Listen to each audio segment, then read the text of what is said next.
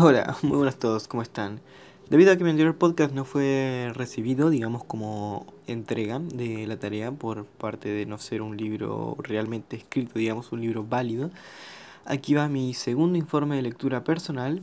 En este caso vamos con el libro Siempre Último de R.A. Montgomery, o como sería Raymond Almirant Montgomery Jr. Eh, en este caso sería la edición de Atlántida. Y muchos deben conocer este libro, capaz que no, es un libro que es súper conocido, es uno de los eh, mineros, digamos, o por lo menos de este autor, en los libros típicos de Elige tu propia aventura, esos que te dan dos, eh, dos elecciones y, mientras, y por lo tanto vos simplemente podés elegir la historia, el rumbo que tomar y dependiendo de cada cosa que elija, tendrá un final distinto o no como por ejemplo la aclamada serie Bandersnatch, o bueno, en realidad película de Black Mirror Bandersnatch, donde se podía hacer esta opción por primera vez en la historia de Netflix, dando al usuario una mayor interfaz para poder experimentar dentro del, digamos, la película. Volviendo al tema, este, en este caso este cuento cuenta con 7 finales y yo analicé unos ítems bastante, digamos, justos para poder disfrutar eh, lo que sería el podcast o una lectura. Por ejemplo, eh, la biografía del autor, que pues bueno, fue un hombre que, que nada, básicamente nació en Greenwich, Connecticut, perdón, el 9 de marzo de 1936 y se graduó de Williams College y asistió a la escuela de un posgrado en Yale, un hombre bastante, digamos, inteligente, eh, y también en, la, en una universidad de New York. Y además, bueno, fue como les digo, este fue uno de los pioneros de la historia, o de, sí, un pionero de la historia de los libros de eh, multiplicación o de Elige tu propia aventura, como dice acá, de Choose Your Own Adventure o Elige tu propia aventura. Y lastimosamente él falleció el 9 de noviembre del 2014.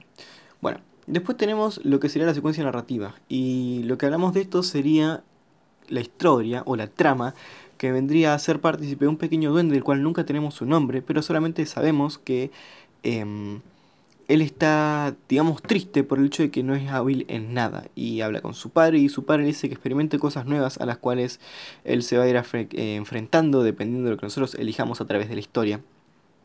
Y la verdad que tiene, tiene varias dificultades, pero siempre se resuelven de una manera u otra. Acá básicamente podemos ser héroes o podemos ser cretinos. No hay otro chance. Después tenemos las situaciones iniciales y soluciones que, bueno, básicamente les digo, pueden tomar muchas opciones, desde hacerse amigo del troll hasta fingir que nos quebramos una pierna para no ir a ayudar a nuestros compatriotas duendes al mundo de los humanos, desde salvar a nuestro padre o hacer que éste muera. Eh, distintas cosas, ser tramposos en juegos o hacer las cosas bien y ser recordados de una manera noble. Luego vamos a lo que vendría a ser los fragmentos de la obra que resaltan valores. Y en este digo, no se puede resaltar uno en concreto porque hay montones. O sea, hay unas, una parte, por ejemplo, donde decidimos tomar buenas riendas y vamos a ayudar a nuestro padre, que él se había ido a pelear con troles osos que escupían miel verde o algo así. Y básicamente vamos y lo ayudamos y ahí resaltamos el valor de la familia, digamos, el valor, de, el valor del amor, de lo que sería, o por ejemplo de la honestidad, un montón de casos donde decidimos participar en un juego, ser partícipes del mismo, pero sin ningún tipo de trampas que nos han propuesto anteriormente y obtenemos un segundo lugar bien merecido y somos bien reconocidos por eso y aclamados y dejan de elegirnos últimos, como siempre dicta en el título. Y el tipo de narrador es básicamente una primera persona, así, sin más, porque podemos saber todo lo que él mismo piensa, todo lo que él siente, lo que ve, pero jamás lo que ven las otras personas o lo que las otras personas sienten, como sería una, eh, un narrador omnipotente, como vendría a ser el caso de un dios, sino que simplemente vivimos su historia o sus historias. Simplemente, bueno, para finalizar, fue bastante expreso esto, es que no me quería expresar demasiado.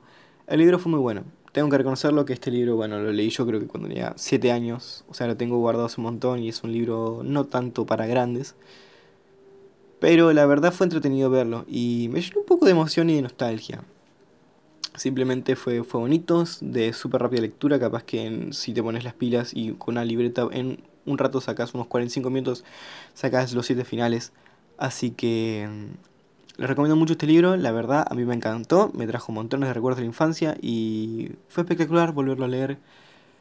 Y elegir tu propia aventura a veces está muy bueno, ya sea ficticio o sea en la vida real porque nuestro destino y nuestra vida solamente depende de nosotros y de nunca nadie más.